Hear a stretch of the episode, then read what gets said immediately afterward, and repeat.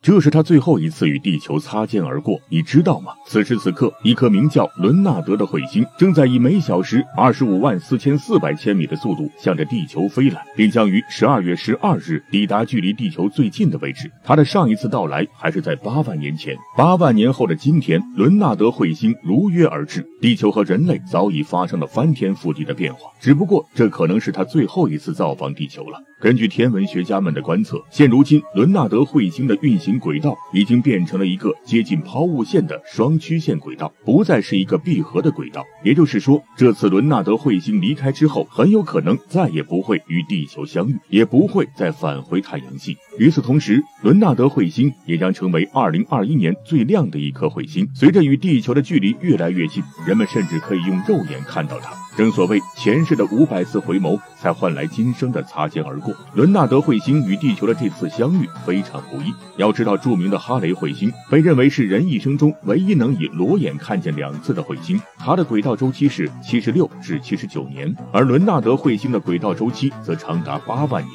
因此，与伦纳德彗星的相遇非常难得，更何况这很有可能是他最后一次经过地球。